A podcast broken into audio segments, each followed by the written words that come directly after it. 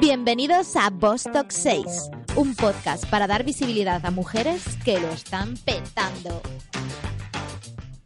Hola, bienvenidos a un nuevo episodio de Bostock 6. Eh, nos presentamos, yo soy Patti. Yo soy Paloma. Y yo soy Andrea. Que muchas veces nos dicen que no nos diferencian por las voces, no sé, las voces femeninas deben sonar siempre igual o qué. y bueno, vamos a empezar con una confesión, ¿verdad, chicas? Sí. sí. Y es que la entrevista que vais a escuchar a continuación ha sido grabada hace cinco minutos. Sí, tenemos que confesarlo. Nos daba demasiado palo grabar delante de la entrevistada de hoy porque es como muy imponente para nosotras. Sí, no, no, podíamos pretender ser unas periodistas wannabe delante de, de, la invitada que tenemos hoy a los micros. Así que nada, bueno, eh, nos hemos enrollado un poco con la entrevista, os vamos a confesar. Así que la intro de hoy eh, va a ser muy cortita. Cuéntanos, Paloma, ¿qué novedades tenemos esta semana en prensa? Sí, solo queríamos destacar un, una, un tema porque nos pareció hito y es que Marca ha sacado una portada con el equipo femenino de sub-20 que iba a la final del Mundial y fue como una portada de Marca, un equipo sub-20 Sí, nosotras que no somos así, os confesamos, muy de leer la prensa deportiva, pero nos han dicho amigos, amigas, que, que, esto es bastante raro, que nunca es la primera vez en la vida que se acuerdan de una portada dedicada a un equipo femenino. Y yo creo que entonces es que las cosas están cambiando. Están cambiando, chicas. Yo no sé si será una moda o será que realmente eh, hay mucho más interés, pero esto hay que aprovecharlo. Bueno, moda buena. Sí, si es postureo, es postureo del bueno. Así que genial. Pues nada más. Sin eh, más dilación. Sí. Os dejamos con la entrevista. A por ello. En el capítulo 0 de Vostok 6 hablábamos de nuestros referentes personales y salió el nombre de una mujer a la que definimos como valiente.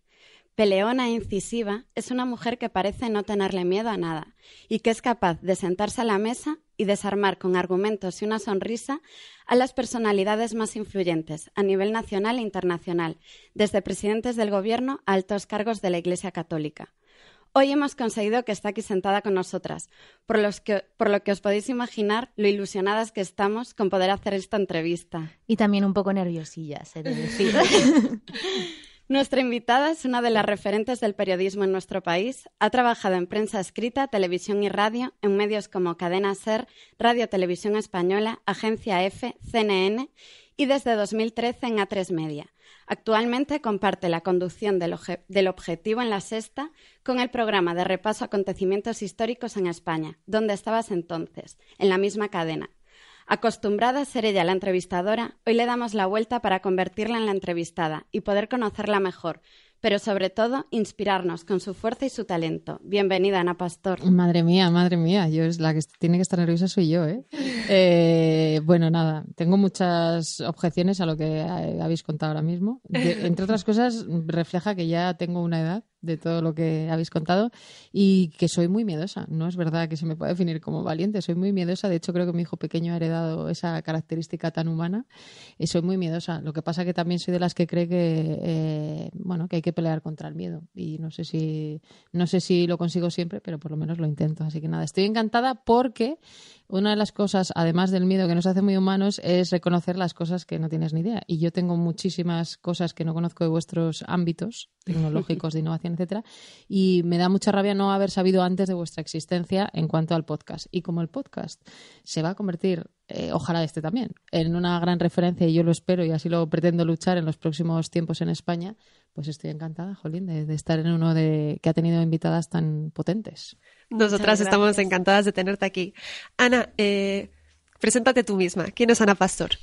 Ay, Dios mío. Vaya, vaya mañana, tarde o noche, cuando quiera que se escuche esto, me van a dar estas tres mujeres. Pues no, no me sé presentar más allá de de mm, soy un ser humano imperfecto como los demás, que se dedica al periodismo, que tiene dos hijos, un adolescente y uno de siete años, y que lo único que pretende en la vida es eh, aprender, disfrutar y aprovechar el tiempo. No tengo así ninguna característica que no podáis tener ninguna de las tres que estáis aquí o de Chris que nos está echando una mano con el sonido. Gracias, Chris, por cierto, que tenemos a, a Chris a los mandos y, nada, también que la gente le conozca, Chris Nircho, nuestro compositor y técnico. Ahí estamos.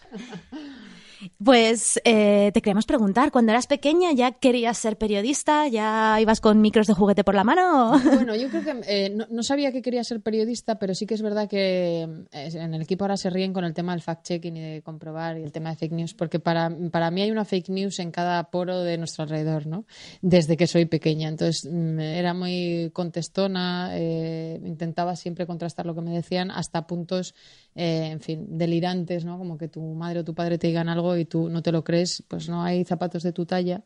Una anécdota que cuenta siempre mi madre, que yo era muy pequeña, me dijo, no hay zapatos de tu talla en un sitio que yo quería los zapatos. En realidad lo que ocurría es que en mi casa, que no había mucho dinero, no me los podían comprar. Y entonces un día al salir del colegio mi hermana no me encontraba, yo volvía con ella, no me encontraba, volvió llorando a casa donde está Ana y por lo visto yo estaba, yo no lo recuerdo, pero esto dice la mitología familiar que estaba en la zapatería preguntando si había mi número, haciendo un fact-check a mi pobre madre. y eso. Entonces, más que con el periodismo, sí que tenía que ver con eso, con un poco con, con buscar la verdad, ¿no? De todo, de lo familiar o de lo profesional o de la amistad o lo que fuera. Y sí que es verdad que cuando me hice más mayor hubiera querido ser médico pero no tengo valor, como os he dicho, no soy una tipa tan valiente, porque creo que no habría podido afrontar, bueno, aparte que es una carrera muy dura, no, no tanto como periodismo o no como periodismo, pero no sé si habría podido afrontar el día a día del sector sanitario, médicos, enfermeros, enfermeras, da igual, cualquiera de ese ámbito, que tienen un trabajo, en mi opinión, muy poco reconocido, especialmente las enfermeras, muy duro y muy necesario. Y, bueno, creo que no lo había podido afrontar. Por tanto, pues como lo otro que me gusta mucho el periodismo y tengo una hermana mayor periodista, pues eh, me encaminé por ahí y no me he arrepentido ningún día de mi vida, que tampoco está mal en todos los años que llevo. Ya te digo. ¿Cómo fueron tus comienzos? Pues empecé, eh, como os decía, en mi casa había que ponerse a currar bien prontito, entonces empecé en los veranos del primer año creo de carrera, ya empecé haciendo unas prácticas en una tele local en Toledo, en Tele Toledo, eh, esas no eran remuneradas ni mucho menos, pero es verdad que te permitía empezar a ver un poco cómo era el mundillo de verdad. Y en sitios así pequeños, lo bueno que tienes es que te lanzan al mundo exterior según llegas.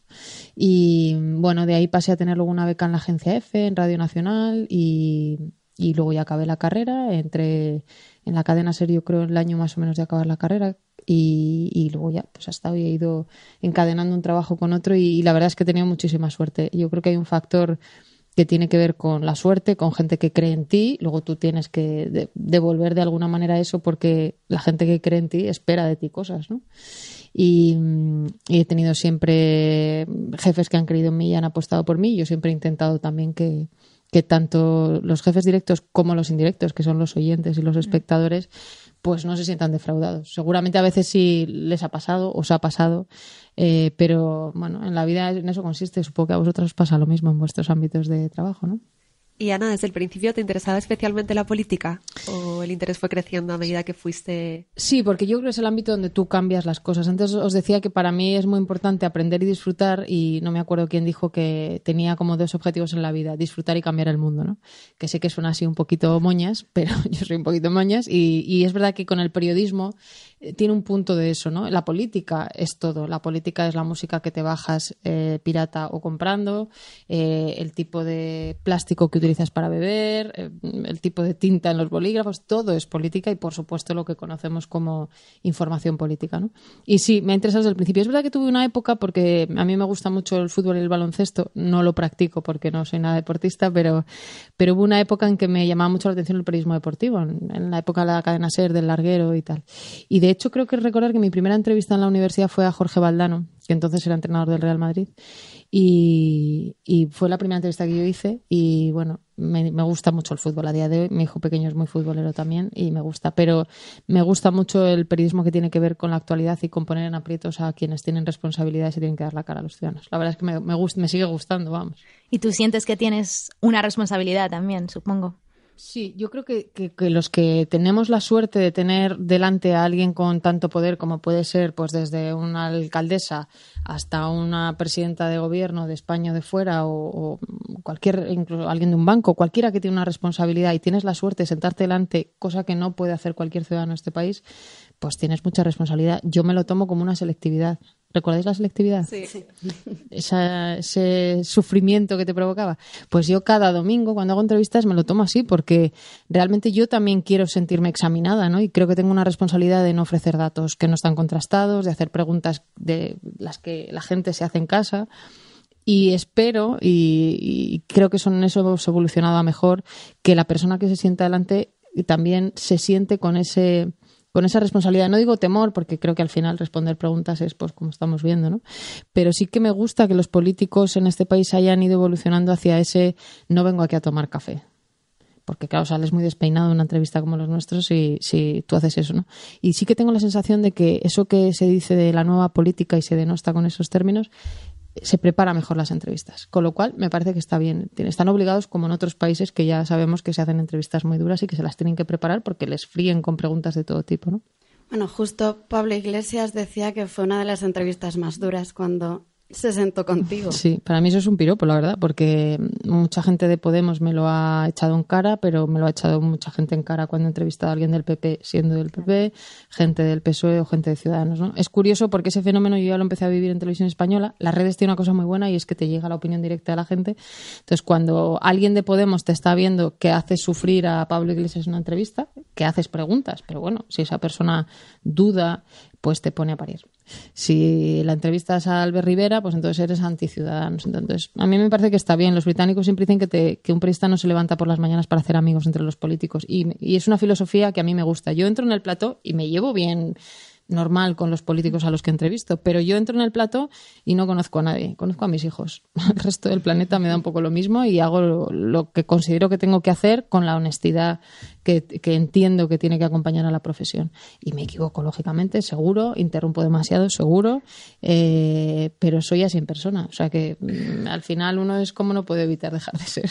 Bueno, es que nos ha entrevistado antes de sí, ya, ya Pero es que realmente me parece más interesante porque yo ya estoy muy vista contar de dónde venís y lo que hacéis vosotras. O sea que algún día os espero en el lado contrario. Un día te invitamos para que nos entrevistes en Boston. O os invito yo. No sé, yo soy sí, Cuando tengamos un poco más de tablas. Seguro, seguro que sí. Y Ana, eh, en esos momentos de entrar al plato, ¿en qué se piensa? ¿En qué piensas justo en, esos, en los instantes previos a una entrevista? Pues, pues yo, eh, hay gente que te dice, pero no te, no te pones nerviosa. Yo me sigo poniendo muy nerviosa. Para mí, es, me decías la palabra responsabilidad y me gusta mucho porque creo que es tomártelo muy en serio para cualquiera de las dos partes que están sentados en el plato. Y me parece no, no, no, te sabría decir en qué pienso. Seguramente si tuviera que elegir algo te diría que es, lo tengo todo, lo tengo todo preparado. Si sale el tema de la deuda pública, lo tienes eh, escrito o en la cabeza, tienes el dato que vas a necesitar. Porque al final es verdad que nosotros eh, forzamos mucho el mensaje y a mí me gusta que sea así, de que somos un programa de datos, que en España es muy común la opinión y menos común los datos, aunque también creo que en eso estamos cambiando a mejor y desde luego no somos los únicos que lo hacemos. Pero me parece que está muy bien que las nuevas generaciones exigen más eso que lo contrario. Entonces, mm, estaría muy feo que yo no tuviera un dato en la entrevista, claro. O que reprochara un dato y lo tuviera mal, una cosa así. Y eso es lo que pienso. O sea, es pues eso, como es selectividad, que te sientas y dices, Dios mío, me lo sé todo. Pues esta es mi sensación un minuto antes de empezar y, y, hacerlo lo mejor que sé. Como te decía antes, pues soy humana, claro, me equivoco, pero, pero intento llegar al examen con el trabajo hecho. Y luego ya, pues una vez que empieza el lío, pues hacerlo lo mejor posible. Nos comentas que eres nerviosa, que eres miedosa, ya veremos si nos lo creemos. Pero como este programa va un poco de inspirar a otras mujeres que a lo mejor están intentando crecer en diferentes ámbitos, ¿qué le dirías a una mujer que también se pone nerviosa y que también tiene miedo a la hora de sentarse con un jefe o en una entrevista de trabajo o intentar crecer en su carrera profesional? ¿Qué le dirías para fingir y que no se le note?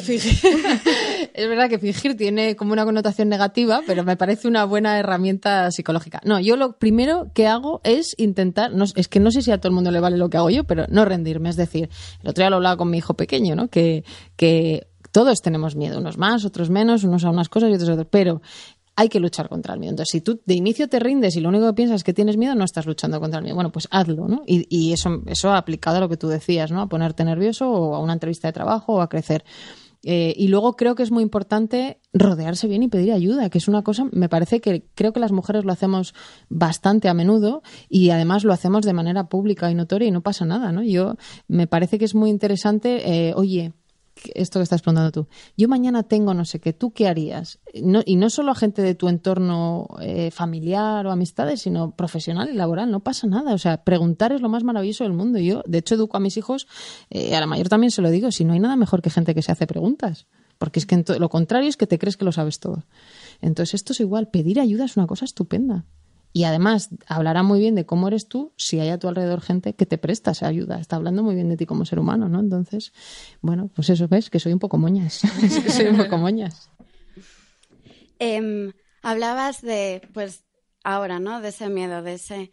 En cambio, cuando te vemos en, en la televisión, mantienes la serenidad sabiendo que delante tuya hay pues, un presidente del gobierno y además hay una audiencia de millones de espectadores. Nosotras hoy estamos nerviosas cuando nos escuchan 400 personas. Bueno, perdona, 400 personas es una audiencia, no sé para qué me lo has dicho en este momento.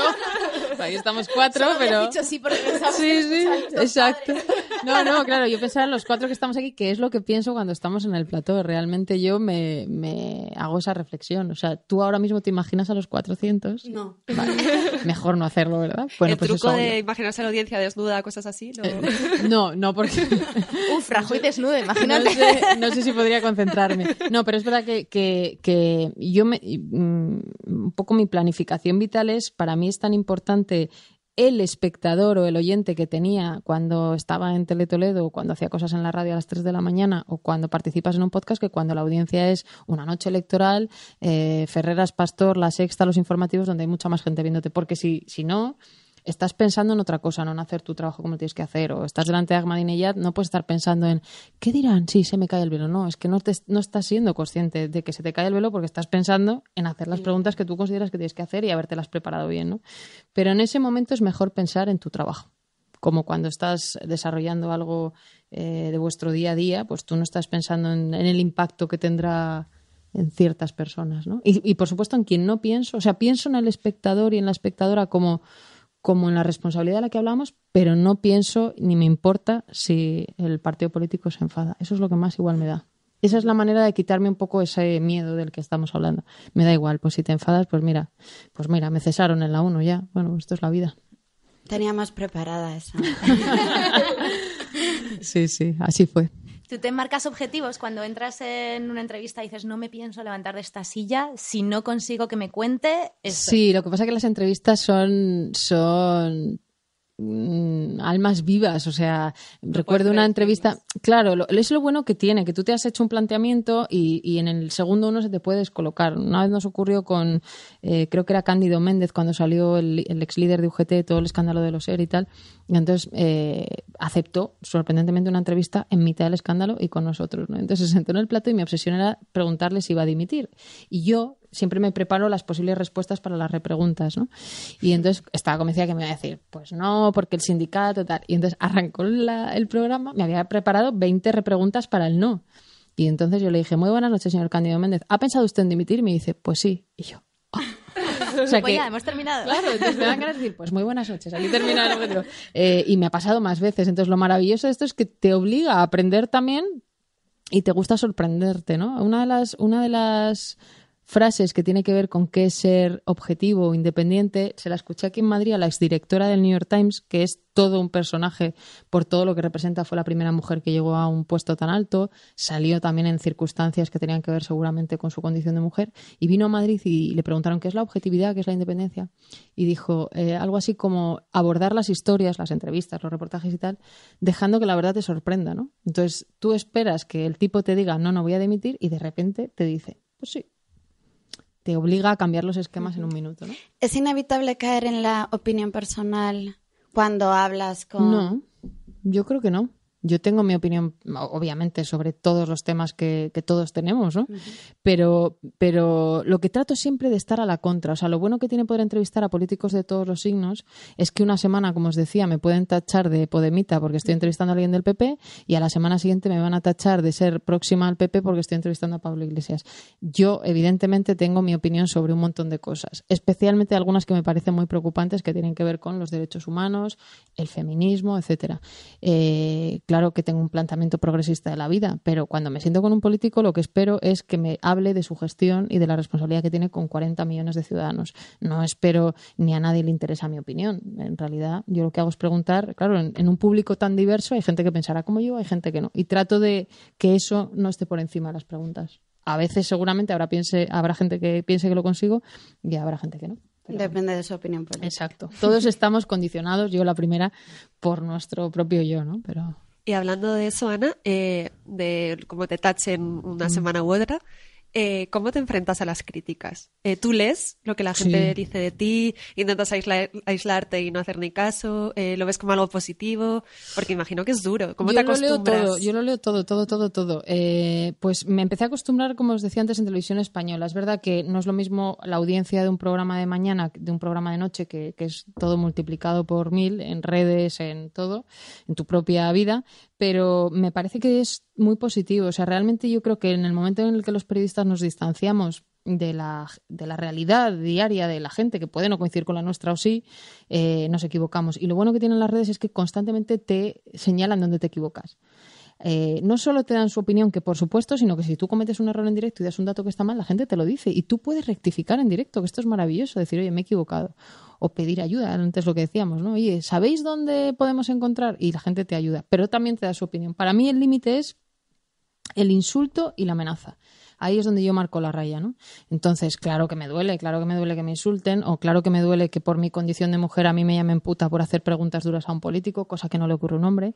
Y yo no quiero vivir en un país, yo tengo un, hijo y una hija, no quiero vivir en un país en el que ellos tengan que vivir eso. Pero Mm, bueno, pues trato de combatirlo en redes, lo, señalo, señalo a la persona que lo hace, incluso he ido a denunciar cuando son amenazas, nunca ha resultado nada para la persona que lo hace, pero, pero no voy a dejar de hacer las entrevistas que hago porque alguien me insulte. Yo creo que es mi trabajo, lo intento hacer de la mejor manera que sé y ya está.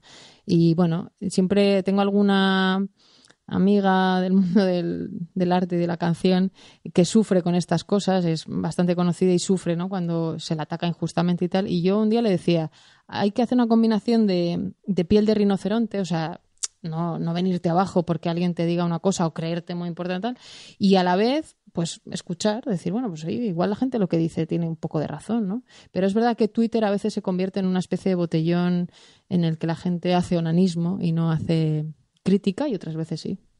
Yo lo leo todo. Y lo que comentas, además, que siendo mujer es incluso más difícil, ¿no? Porque a un hombre eso no le pasa. No, no, no. Bueno, a mí me ha pasado en redes y me ha pasado que en mitad de una entrevista con un presidente me llamen Anita. Pues no veo que nadie a Ferreras le llame Antoñito en una entrevista. O sea, no me lo puedo ni imaginar. Y eso, que, o sea, podemos disfrazarlo de todo lo que queramos, pero eso tiene una palabra, que es machismo ya está, si no pasa nada, pero es machismo, ¿no? Y no le pasa a un hombre y, efectivamente los insultos tienen una connotación siempre con ese punto machista que, no la hay.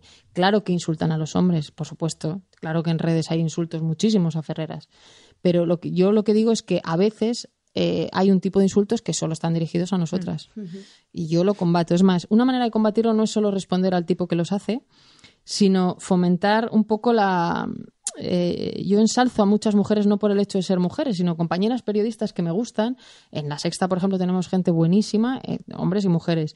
Pero me parece que como la visibilidad que se nos da a nosotras y la crítica a la visibilidad es diferente, pues yo creo que es muy bueno que una mujer ensalce a otra. Me la sororidad está, famosa de la que hablamos. Y que en televisión tiene un punto extra, porque se nos critica, que es el físico por el físico, que si no el físico, por lo que sea, siempre va a haber las relaciones. y creo que está muy bien que entre nosotras pues yo lo practico. En redes, por ejemplo, me parece que está muy bien. Ahora es más común, gracias al 8 de marzo y a, todo el trabajo de tantas mujeres, pero, pero hace no tanto no lo era.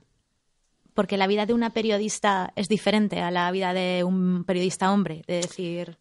Depende de qué periodista. O sea, yo entiendo que Ferres y yo llevamos la misma vida loca, eh, lo atestiguan nuestros hijos, pero, pero depende. Hay que decir, pues, pues eso, en las entrevistas, ahora menos, pero antes sí nos pasaba que a mí me preguntaban por la conciliación y a él no. Ahora ya no tanto. O sea, le preguntan por los hijos en las entrevistas y a mí también. De hecho, vosotras no me habéis preguntado, yo no paro de mencionarlos. O sea, que a veces se produce el fenómeno contrario. está, está, está. Pero yo ya los he mencionado no sé cuántas veces, ¿no? Eso te iba a preguntar, eh, si habías notado evolución a lo largo de tu carrera sí, profesional. Sí, sí, sí. Y luego también que creo que hay que hacerlo. Es decir, a mí un presidente me llama Anita y yo le voy a decir, no me llames Anita.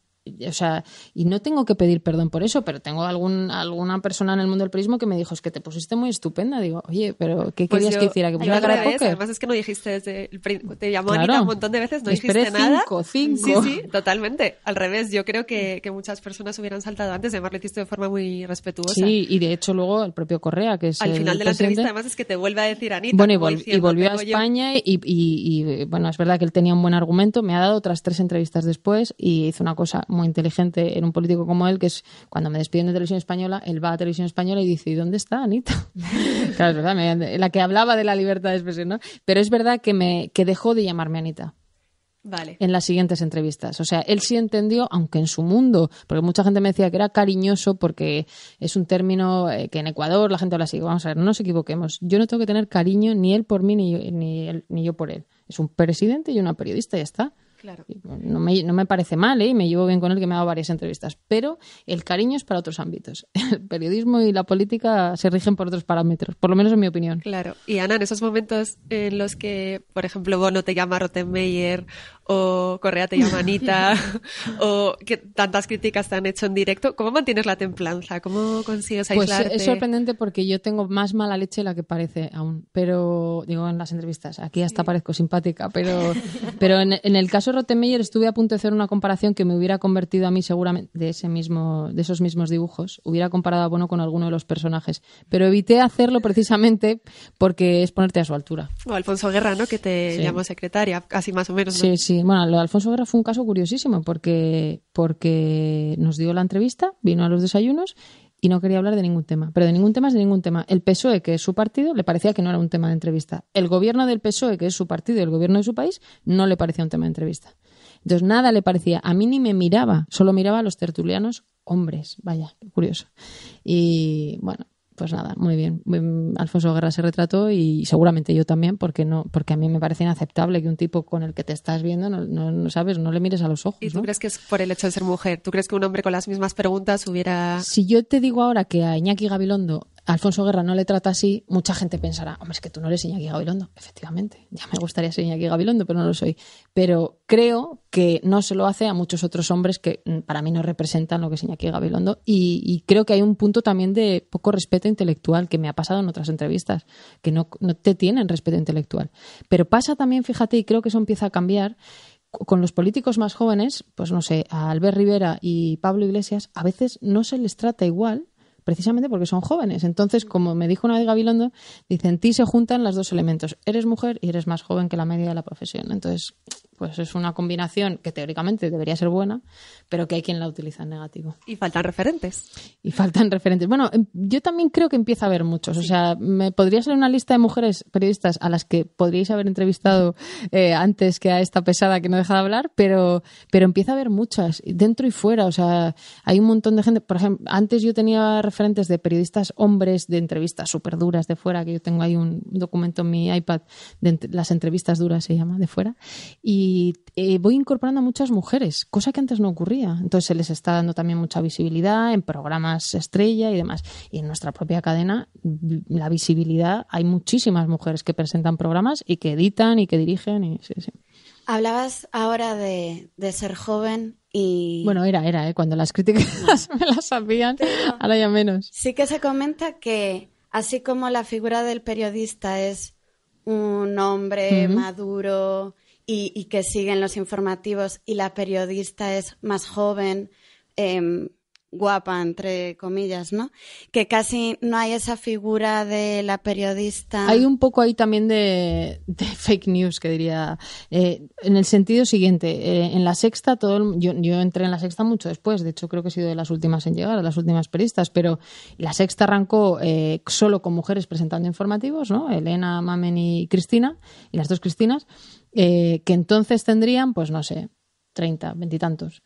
Esas mujeres, algunas de ellas han sido madres, tal, y siguen exactamente, han pasado, pues no sé si 15 años, y siguen presentando su informativo. Entonces hay quien dirá, ya, pero ¿y dentro de 10 años? Pues no lo sé, mira, dentro de 10 años no lo sé. Pero ni, ni ellas, ni yo, ni Cristina Pardo, no tenemos 20 años, ¿no es verdad? Entonces yo no estoy ahí porque sea más o menos joven. Y, y de hecho, mira, una de las grandes joyas de nuestro equipo, eh, de Neutral, eh, es una chica que tiene 20 años y para mí es una de las grandes joyas a las que hay que cuidar. Entonces, no me parece que sea algo negativo. Es verdad que luego lo que hablamos de la visibilidad de las mujeres siempre se habla más de nosotras, de la estética, de, bueno, pues mira, oye, cada uno que se vista como quiera, mientras me cuentes las noticias de manera honesta y no me mientas y, hombre, no me, no me faltes al respeto insultándome en un, no sé, no sé muy bien cómo, porque yo no me siento insultada porque me enseñes el brazo, sinceramente. Pero claro, es verdad que a los hombres no se les, no se les, mm, no se les aplica el mismo filtro que a nosotras. ¿eh? Yo creo que soy igual de seria por ponerme una semana camisa y pantalón y la semana siguiente entrevistar a un presidente con un vestido. Me mm. parece que es más, creo que mm, en, yo no en redes yo no recibo mensajes sobre la ropa que llevo. A nadie le interesa la ropa que llevo. Ahora, recibo guantazos sobre las preguntas y el tono, todas. Pero es verdad que creo que nadie habla de ni lo que peso, ni lo que mido, ni. No, me parece irrelevante. Ahora, si me dedicara a otra cosa, pues sí, claro, al entretenimiento o a la moda, pero como no valgo para eso, pues soy periodista. Y si comentas que aún te sigue pasando esto, pues con algunos entrevistados que te faltan al respeto y ya eres una periodista con una trayectoria, ¿cómo ha sido llegar hasta aquí? ¿Qué cosas te has encontrado por el camino? Eh, lo de guerra fue hace ya años, porque fue en televisión española. Eh, no me ha pasado mucho últimamente. Me ha pasado lo de Correa, que también hace ya años. No me ha pasado últimamente. Yo creo que es verdad que a veces nosotras tenemos que marcar los límites, pero esto es como todo en la vida. Tú puedes marcar unos límites y que la gente decida que se los quiere saltar y se los puede saltar. Pero, por ejemplo, en el mundo del periodismo, a mí nadie ya me dice, mm, me refiero a espectadores, eh, ¿le has dado las preguntas al político? Que antes en España esto era o daba la sensación de que era muy normal. Creo que alguien que ve las entrevistas del objetivo no se puede imaginar que nosotros le facilitamos la vida al político de turno. Entonces, ese tipo de cosas creo que también educa la mente del que se sienta enfrente, ¿no? decir, bueno, yo sé que vengo aquí a sufrir. Y eso la nueva política lo ha entendido muy bien y ha obligado a que la antigua política lo entienda. Porque antes ya te digo que en los desayunos a mí me pasaba que venían y creían que venían a tomar café, entonces claro, mm, se les atragantaba todo. Y la nueva política ha entendido que el fin de semana que tienen entrevista en el objetivo eh, y en nueva política incluyo a los nuevos líderes de los antiguos partidos también. Tienen que preparar con sus equipos la entrevista, no pueden no haberse preparado, entrenado, eh, contrastado los datos, porque yo le voy a preguntar por eso, ¿no? Y porque mi equipo va a preparar también las cosas para que tengan que responder. Y eso ha cambiado. Yo creo que eso ha ido mejor. Pero claro, luego de repente te encuentras pues con pues con una periodista, como nos pasó mi compañera Eli de Barcelona, que está haciendo un directo el otro día, y un tipo pase y le da un hmm, beso. Sí. Y entonces cuando nos quejamos en redes, eh, la palabra eh, fetiche es sois unas histéricas. Mira, es que ya estamos ya mayor, yo ya estoy mayor para estas tonterías. Entonces, eh, yo no sé cómo habría reaccionado. Cuando yo, cuando yo le puse a él y que había reaccionado muy bien, hubo gente que me reprochó a mí y a ella no parar el directo. O sea, cualquiera que entienda un poco de psicología humana y de empatía, tú estás trabajando y de repente te ocurre algo que no sabes muy bien qué ha pasado, sabes que no te ha gustado, pero estás concentrado en el trabajo. Luego eres consciente de que un imbécil, porque no tiene otra palabra, te ha dado un beso, ¿no? Pero, pero bueno, y ya te digo yo que Eli no es una tipa y agresiva, ¿no? Pero ¿qué va a hacer? Pues termina su directo y se queja del, del trato que ha tenido. A un hombre me parece difícil que le hubieran hecho eso. Y esto pasa ahora, pero hace 10, 15 años, cuando a lo mejor estabas todavía abriéndote camino? Pues no, no sabes, seguramente o no se contaba o no tenía la misma repercusión. Lo bueno que tiene es que ahora está mal visto y esto es el gran cambio. Ahora está mal visto y ahora es muy difícil que alguien defienda lo que le pasó a él el otro día. Bueno, no te, a ver, hay gente que lo hace, claro, y te llama histérica, pero está mal visto y esto es un cambio que no teníamos, por lo menos en nuestro país, ¿no? Y, creo que hay que, que el hecho de que alguien como Ana Patricia Botín, a la que podemos criticar por 1.500 razones, salga y diga soy feminista, pues creo que ayuda mucho a que la gente, digamos, del mundo antiguo también diga, bueno, pues igual no estamos hablando de gente que, de mujeres que ponen bombas. De tres locas. Exacto. Yo tengo una hija de 16 años, de hecho, que desde muy pequeña eh, considera que el feminismo es una cosa normal, positiva, que tiene que ver únicamente con la igualdad de oportunidades, no con rollos de, hacer daño a nadie ni de estar en contra de los hombres. Y eso creo que también va a cambiar y creo que somos un país mejor, la verdad gracias a, vuestra generación, que es la que ha empujado mucho el 8M, y las que vienen detrás. Qué bien escuchar eso. Bueno, es que estoy muy optimista, no sé si será... A ver si es verdad y se va normalizando. Sí, luego creo que hay muchas cosas que hacemos fatal y que incluso hemos ido hacia atrás, ¿no? Pero, pero en el tema del feminismo empiezo a pensar que sí que hay un cambio. Sí que hay un cambio. Ahora está mal visto ser machista. Exacto. Sí, sí. Nosotras lo comentamos mucho en los programas que siempre empezamos, pues eso, con repasando noticias de la semana y demás, y empezamos a ver portadas de periódicos deportivos hablando de equipos femeninos. Es como que no sé si de verdad se está prestando más interés o está ese chip en las redacciones diciendo, venga, vamos a hablar de tías, que hay si un no... punto, hay un punto de postureo evidente. moda, Pero eso significa, o sea, cuando alguien hace algo así, un político, un periodista y tal, porque queda bien, es porque queda bien porque la gente espera que eso ocurra. Entonces, eso en el fondo no es negativo, ¿no? Yo el otro día en el tren compré la revista Emprendedores que no había comprado en mi vida, lo confieso. La portada eran solo mujeres emprendedoras y como ahora estoy fascinada y tratando de aprender en el mundo de la innovación y digital, pues es verdad que Google, Facebook, IBM, eh, Microsoft, todos son mujeres en España, ¿no? Directivas. Entonces, esto cambia también un país. Ojalá estuviera mucho más compensado en el IBEX 35, pero en el mundo tecnológico es más habitual que una mujer llegue más arriba. No está todavía resuelto, hay pocas, pero creo que va a ser más rápido que en el resto de- del mundo eh, no digital, ¿no? Hablabas ahora de tecnología. Háblanos de, ahora que eres emprendedora, háblanos de Neutral. Pues bueno, es un- una especie de sueño egoísta que, que- que he tenido y que tengo y que espero tener mucho tiempo, que me obliga a aprender todo el rato. ¿no? Eh, para mí, independizarme de alguna manera y crear una empresa en la que producimos, por un lado, programas de televisión, pero en la que queremos estar posicionados en el nuevo mundo. ¿no? Mi hija de 16 años consume información, pero la consume a través de Instagram. Entonces habrá que estar en el lugar en el que la gente consuma información que ya no va a ser la tele. De momento es la tele, sí. Sobre todo la sexta, seguro. Pero va a haber un momento en el que no, porque seguramente vosotras, como me pasa a mí, consumís eh, información o consumís televisión cada vez menos. Y esto es un dato evidente. Seguramente la, la muerte de la televisión, como auguran algunos, pues no va a ser tan rápida ni tan salvaje como les pasó a los periódicos, pero va a ocurrir. No sé cuándo, no sé cuánto va a durar el modelo. Y nosotros queremos estar posicionados ahí. Hace poco unos compañeros argentinos de chequeado eh, estábamos hablando del posicionamiento en redes, de dar información en otros formatos, canales, etcétera, y ellos decían de una manera muy inteligente, decían, si la gente volviera a escribir cartas, nosotros escribiríamos cartas con ellos, pero si la gente está en las redes, vamos a estar en las redes, y es así, ¿no? Entonces nosotros ahora, por ejemplo, estamos haciendo varios proyectos solo en Instagram, donde ofrecemos información, pues, por ejemplo, la sesión de control al Congreso, que supongo que como no sois unas frikis de esto, no seguís. Dura cinco horas, nadie la ve, eh, es muy difícil resumirla porque te tiene que interesar el tema. ¿Qué ha planteado el equipo? Entre otras, nuestra querida Joya María, pues eh, un juego en Instagram. Eh, ella y Miriam, que es otra de las eh, periodistas que tenemos buenísima, plantea un juego en Instagram que es quién dijo qué. Entonces eligen una frase suficientemente ambigua y dicen quién la ha dicho. Ponen la frase, Pablo Iglesias o Albert Rivera. Fíjate que dos personas tan diferentes. Y es tan suficientemente ambigua como para que la gente cuando le dé la encuesta falle. Entonces te picas y vas a la siguiente. Bueno, pues es una manera de saber qué ha pasado en el Congreso con un punto diferente. Y para mí todo esto es aprendizaje. No solo por, ay, hay que estar en Instagram. No, porque Instagram quizá mañana ya no nos vale. Nos pasó con Snapchat, que teníamos un proyecto y las tres hacéis así con la cabeza.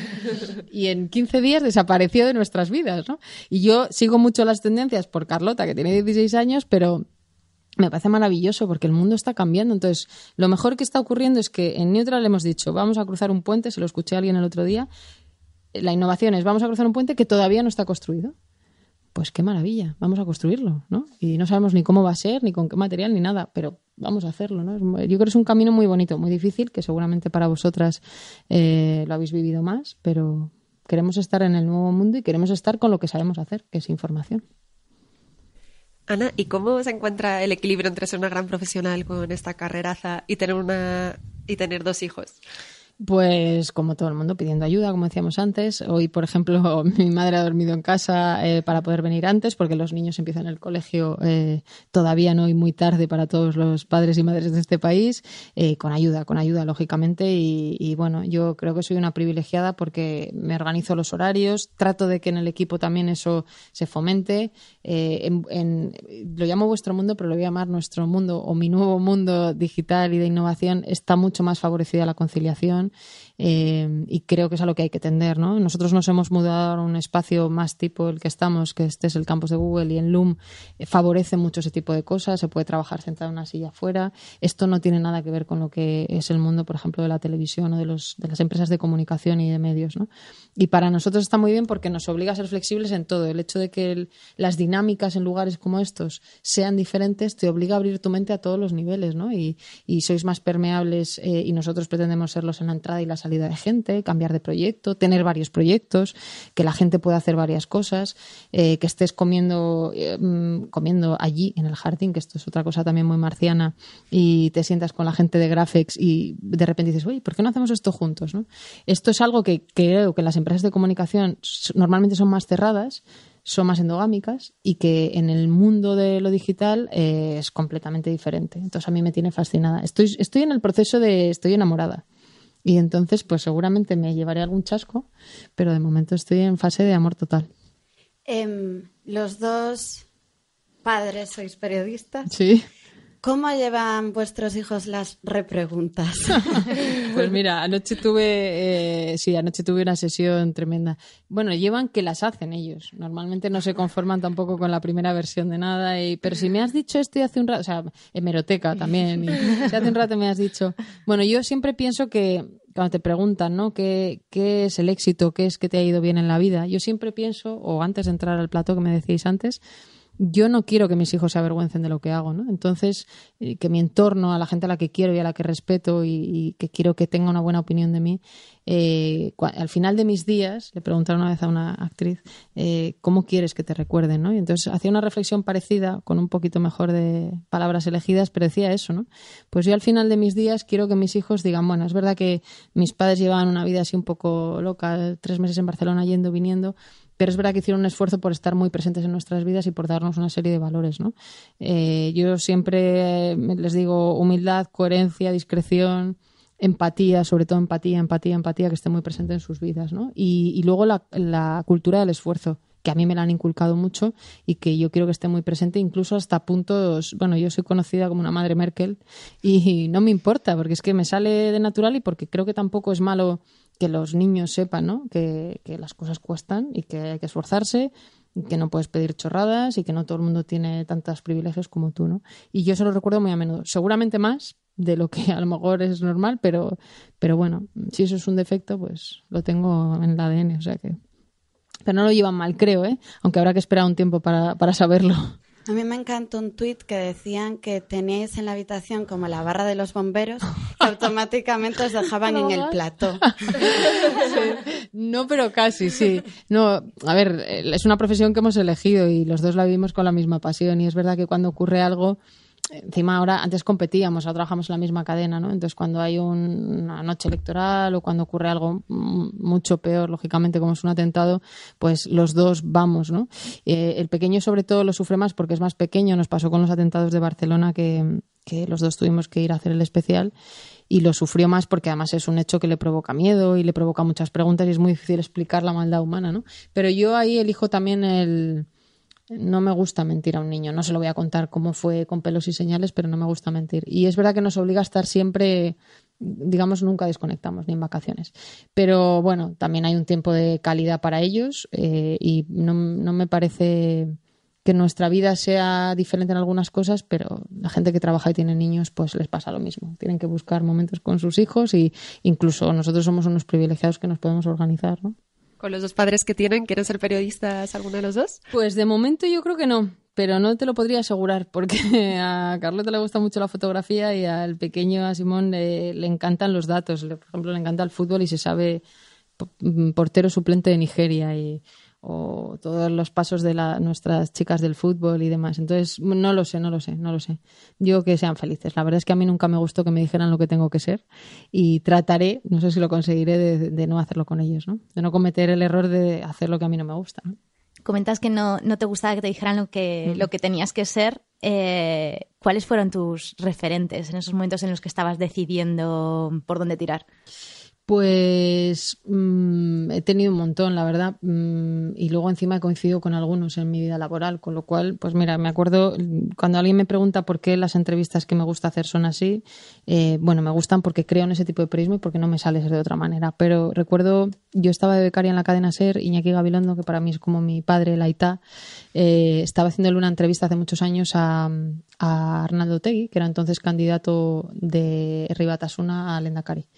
Iñaki Gabriel es un tipo que está mega amenazado, que llevaba escolta, llegaba a trabajar a las 4 de la mañana con nosotros con escolta, tenían que mirar debajo del coche, etcétera. Y entonces comenzó la entrevista con Arnaldo Tegui y le hizo una entrevista bestial, durísima, o sea, le llamó de todo. y hubo muchísima tensión. Y yo estaba viendo aquella entrevista que he oído después para ver si la tenía mitificada, pero no, era así de buena, y pensé, esto es lo que yo quiero hacer, un tipo que tendría que acojonarse y decir, no voy a apretar porque tengo delante a un tipo que vete tú a saber es que no bajó ni media la cabeza, ¿no? Y para mí eso es un buen aprendizaje también, porque aunque hay un punto de forma de ser, siempre está bien tener gente que te recuerde que hay que ser valiente, ¿no? Y me ha pasado eh, con Luis Fernández, con Fran Llorente, Ferreras es un tipo muy valiente que defiende muy bien a los equipos con los que trabaja, que se echa a las espaldas eh, pues la tensión que provoca una tele incómoda y a mí me gusta también que, haber aprendido de gente así, ¿no? Y bueno, luego tengo gente alrededor también, pues Esperanza Martí, Maribel Maroto, gente que ha trabajado en diferentes medios y que ha sido valiente, ¿no? Maribel, por ejemplo, ha estado en televisión española en épocas mejores y peores y nunca ha bajado la cabeza. O sea, su dignidad siempre ha estado donde yo la admiraba, ¿no? Y bueno, ahora trabaja en otras, o sea que... Hablas de esa entrevista de Iñaki Gabilondo. Eh, ¿A quién te hubiera gustado entrevistar que todavía no, lo hayas conseguido? Uf, no he conseguido un montón. De momento no he conseguido al presidente del gobierno, que igual cuando se imita esto, pues ya lo he conseguido. Mm. Pero ni a este ni al anterior. Rajoy como presidente nunca se puso y, y, Pedro Sánchez tampoco. Pero mm, si buscamos fuera, digamos, para mí siempre fue, siempre lo cuento porque me habría encantado entrevistar a Mandela, que es como mi único mito político, pero murió y estaba ya muy enfermo cuando yo ya podría haber, que no creo, conseguido la entrevista. Eh, Obama me habría gustado también, Angela Merkel, por supuesto, me encantaría. Eh, una mujer poderosa y con, yo creo que con más matices de lo que mucha gente en España cree y hay mil entrevistas que me gustaría hacer. Lo bueno de esta profesión es que cada día se te ocurre poder entrevistar a alguien, ¿no? Y a veces lo consigues y a veces no. Yo tengo una larga lista de gente a la que no consigo entrevistar. ¿Y crees que es porque les das miedo, les impones al ser? No creo, porque en el fondo alguien que quiere ser presidente de gobierno y que tiene que tomar tantas decisiones difíciles, no me puedo creer que le dé miedo a una entrevista, ¿no? Pero, pero lo cierto es que hay gente que no viene, no viene. O sea, Soraya de Santa María nunca se sentó conmigo cuando estuvo en el gobierno. Bueno, pues oye, no sé. Temen la hemeroteca. Sí, se temen a sí mismos, creo, más que al periodista o a la periodista que tengan enfrente. El otro día, por ejemplo, con Iñaki Gabilondo estuvimos repasando su, otra de sus míticas entrevistas, que ves la de Felipe González con el tema de los GAL. Era en prime time, televisión española, cuando solo había eh, una cadena. Y la entrevista es increíble, ¿no? Y durante muchos años la tensión con Felipe mm, fue tremenda por esa entrevista. Pero bueno, Iñaki hizo lo que considero que tenía que hacer y, para todos es una entrevista de referencia. ¿no? Pero hay mucha gente, pues eh, hay hombres y mujeres. O sea, Esther Palomera, por ejemplo, me parece una periodista durísima que en las ruedas de prensa hace preguntas tremendas y, que está ahora también en varias televisiones que son una referencia para mí. Y Ana, ¿ha recibido presiones alguna vez antes de realizar una entrevista? Sí, muchísimas. En televisión española, por ejemplo, tengo el recuerdo de alguien que iba a entrar al plató a, ser entrevistado y estaba esperando y entonces yo siempre tengo el móvil, salvo aquí, curiosamente, eh, cerca y voy leyendo en directo, se ve perfectamente que voy incluso respondiendo gente y tal. Y esa persona eh, me envió un mensaje, es alguien del Partido Popular, porque esa mañana estalla de manera sutil, pero está ya el caso Bárcenas hace años ya. es la primera vez que se habla de verdad. Quiero recordar que una portada, mm, no recuerdo el periódico ahora, pero bueno, el caso es que yo tenía allí los periódicos puestos y esa mañana, lógicamente, pues se habla del tema. Y el invitado en cuestión no venía a hablar de Bárcenas porque la entrevista estaba pactada antes, pero ese día saltó, claro. Es un poco absurdo pensar que yo no le voy a preguntar por Bárcenas a alguien del PP, pero me mandó un mensaje desde donde yo le veía que iba a entrar al plató diciéndome piénsate bien si me vas a preguntar del tema y piensa en tu futuro. Y yo pensé, que poco me conoce, qué torpe es, porque va a provocar todo lo contrario. Y así fue. Y porque están acostumbrados a hacerlo así, normalmente y les que funcione. Claro, eso es lo que te preguntas a veces, de cómo alguien puede tener la poca vergüenza de faltarte al respeto de esta manera y pensar que tú vas a poner cara de mm, no pasa nada. Pues no, se sentó y... Sensación de inmunidad total, ¿no? Claro. Pero, pero eso es porque les ha funcionado, ¿no? Y, yo me niego a creer que eso pueda funcionar. O sea, no, no, no solo no te atrevas a asustarme, sino que si lo haces, vas a sufrir las consecuencias. es así. Y además, las consecuencias son tan sencillas y tan poco mm, agresivas como hacerte preguntas. Ya está, no estoy hablando de hacerte nada más que preguntas. Pero no me faltes al respeto, porque me voy a rebelar contra eso. Y así fue. Y luego me cesaron, claro. o sea, fue así. ¿Cómo te lo tomaste cuando llega la noticia de...? Bueno, me mal, mal, mal. Mal porque no lo esperaba. En el fondo soy un poco pardilla y creo que fui la última en pensar que eso podía ocurrir. Bueno, además me llamaron a agosto, o sea, todo mal. Te lo hacen feo, te llaman por teléfono y te venden una historia que no es, luego intentan decir públicamente que en realidad me habían dado otro programa que era falso. Y lo que en realidad me propusieron fue cobrar por no hacer nada para estar callada. Entonces, yo que vengo de donde vengo y pretendo ir en la vida donde pretendo ir, no voy a cobrar un sueldo público con este país, que además estábamos todavía y aún a día de hoy no lo haría en una crisis tremenda, cobrando de un dinero público, ni de un dinero privado, pero mucho menos público, por estar callada. O sea, es no conocerme, vamos. Y nada, pues pasó lo que pasó. Pero bueno, mira, la vida luego me da otras oportunidades, me ha ayudado a tener un poquito de valentía en lo de emprender y creo que cada uno tiene su conciencia las decisiones que toma y tus hechos te definen. Bueno, pues yo pretendo que a mí me definan los míos, no los del que envía el mensaje o el que me llama y me vende una historia que no es, ¿no? Eso pretendo, pero um, no sé si siempre saldrá. ¿Crees que ese momento te afectó en tu carrera periodística o al contrario, te posicionó como una periodista seria que no se deja? No lo sé, no sé hasta qué punto, como dice un amigo mío, tengo mucho que agradecer a, a Cospedal Ahmadinejad o, o al final también es el día a día, ¿no? No lo sé, no lo sé. La verdad es que yo pretendo seguir dedicándome a esto, eh, en la medida de lo posible aprender mucho más de la parte que comparto con vosotras, eh, pero no, no te sabría decir la verdad, no lo sé. Cada uno seguramente tendremos una percepción de ese tipo de cosas. Yo creo que me hizo sufrir, y, lógicamente lo que te hace sufrir también te endurece, ¿no? Y, y, lo que seguro no hizo fue cambiar mis principios y para mí eso ya es un éxito. No nadie consiguió que yo bajara la cabeza siguiendo con la expresión de antes, no, no la voy a bajar aunque me amenaces, no lo voy a hacer porque no lo hago en Irán, pues imagínate, no lo voy a hacer con alguien del PP, ¿no? O de cualquier partido que pretenda moverme la silla, pues oye, problema de ellos ya me buscaré la vida. Buenos principios. Sí. ¿Cuál es tu misión como periodista? Eh, buscar la verdad. Mm, buscar la verdad y ser honesta. No, la verdad existe. Es que también hemos llegado a un punto en el que se cuestiona. No, hay varias verdades. Pues no, mira, el dato del paro es el que es y lo podemos vender como tú quieras, pero el dato del paro es el que es, ¿no? Y entonces creo que simplificar las cosas a veces ayuda también a encontrar esa verdad, ¿no? Y, y mi misión ahora mismo, más allá de algo tan genérico y tan poético como eso de la verdad, es aprender todo lo que pueda en el tiempo más rápido posible, pero de verdad, de, de la innovación. Para mí es ahora mismo una prioridad vital porque creo que me va a permitir crecer muchísimo y me, vamos, lo estoy comprobando, ¿no? Entonces, en el otro ámbito, en el de ese teórico mundo antiguo, sé cosas y puedo seguir aprendiendo, pero creo que la velocidad y la profundidad de la innovación no la voy a tener. Entonces, estoy, bueno, pues eso, enamorada. Mi misión es que el enamoramiento no se me pase.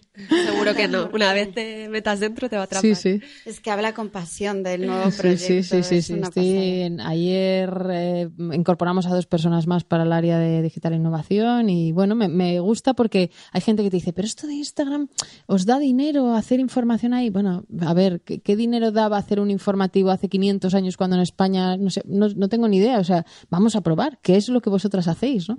Entonces, el vamos a probar es una cosa como que no termina de estar bien vista. Como estas locas que están ahí probando. No, no, vamos a probar. Y si no sale, pues probamos otra cosa. Eso es. Sin, obviamente, sin perder recursos que no te puedas permitir, que insisto, que mi alma Merkel sale, pero, pero probemos, no pasa nada. O sea, lo bueno de este mundo es experimentar. Lo del folio en blanco me parece lo más maravilloso del mundo. Tenemos un folio en blanco, vamos a llenarlo. Y no perder la ilusión, ¿no? Exacto, sí, y que esta pasión se te mantenga. Ya te digo que a mí como periodista no se me ha ido ni un día, ni siquiera en días donde sufres o, bueno, ha habido épocas que he dormido tres horas al día durante mucho tiempo, pero no se me ha ido la pasión, eso es lo que hace que la adrenalina te mantenga en pie, porque si no, todos los especiales de Cataluña decíamos, Dios mío, luego además nos pilló una noche en Cataluña haciendo un especial sobre el 1 de octubre, los incendios de Galicia y tiramos hasta las 5 de la mañana porque a mí y al equipo nos parecía obvio cómo nos vamos a ir con lo que está ocurriendo. Y muchísima gente de Galicia. Estaba viendo ese programa. ¿Sí? ¿Ves? Esto me hace ilusión.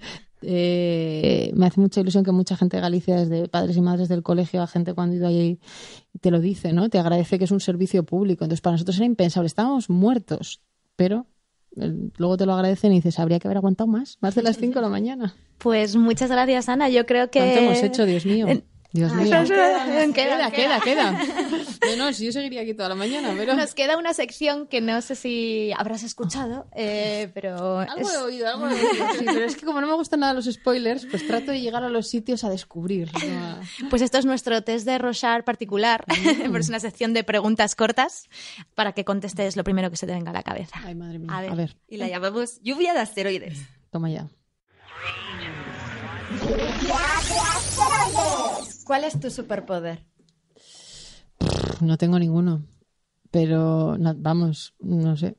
Te diría que mi mejor talento no tiene nada que ver ni con hacer entrevistas ni nada por el estilo, es encontrar talento. Creo que ese es mi mejor talento. Y, y creo que es lo que ahora estoy intentando mm, poner en marcha y creo que lo estoy demostrando, que lo mejor es que me sé rodear.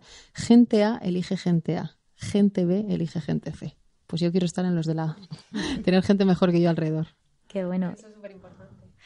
Y bueno, ya nos has contado un poquito antes, pero eh, ¿quién, es, quién es tu referente? ¿Te- ¿Has tenido alguna figura femenina a lo largo de Sí, tu- u- hay una periodista que, que no os he mencionado, pero que para mí ha sido siempre en todo una lideresa total, que es Cristiana Mampur, la periodista de CNN, que ha entrevistado a todos los presidentes que os podéis imaginar.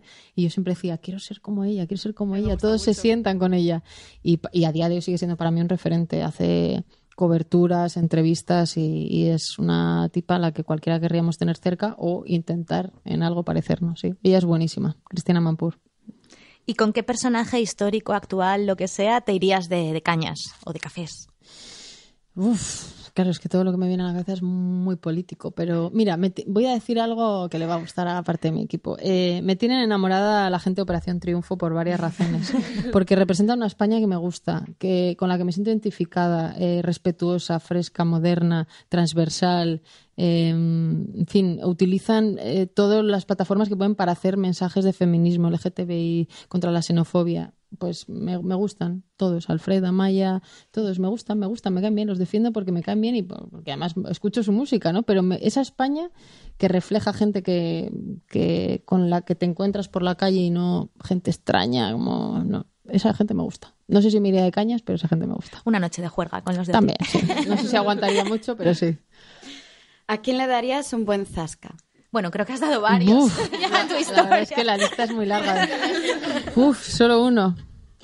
Eh, bueno, yo, Zasca yo lo entiendo como preguntas, pero Zasca a Trump, seguro, seguro, porque para mí representa todo lo que no quiero que mi hijo chico eh, sea en la vida. Y, y que él, que es muy pequeño pero lo tiene muy incorporado, también Trump, y te lo verbaliza, representa todo lo que no quiere ser en la vida. Con lo cual, sí, algo estaremos haciendo bien para que, sí, sí, para que vea que Trump no es el modelo a seguir. Sin duda. ¿Cuál ha sido tu juguete favorito cuando eras pequeña? Mm, yo te diría que el Cinexin, puede ser, que era, claro, no sabréis ni lo que es, pero el Cinexin, yo lo pedí muchas veces a los Reyes y tardó muchísimo en llegar, pero llegó y era una especie como de máquina de cine así chiquitita naranja y que creo que está todavía guardada en mi casa y fíjate, pues no sé si tendrá que ver con lo que hago, pero sí, sí, el Cinexin era como el regalo top que ya te digo que tardó mucho en llegar, sí, sí, Cinexin. Qué bueno. ¿Y qué consejo le darías a tu yo del pasado? Mm, mm, mm. ¿Qué consejo le daría a mi yo del pasado? Pues no lo sé, la verdad. Me doy tantos cada día a mí misma y algunas veces me escucho y otras no, que mm, bueno, pues, pues lo del miedo de que hablamos antes, ¿no? De luchar contra el miedo de, y de no rendirse. Yo creo que hay días que tienes la duda de si te debes rendir por un camino o no y sigues dando la pelea. Yo creo que sí, que, que no te rindas. Pues la última pregunta es para que nos pongas deberes. ¿A quién crees que debemos conocer o entrevistar aquí? De cualquier ámbito. Sí.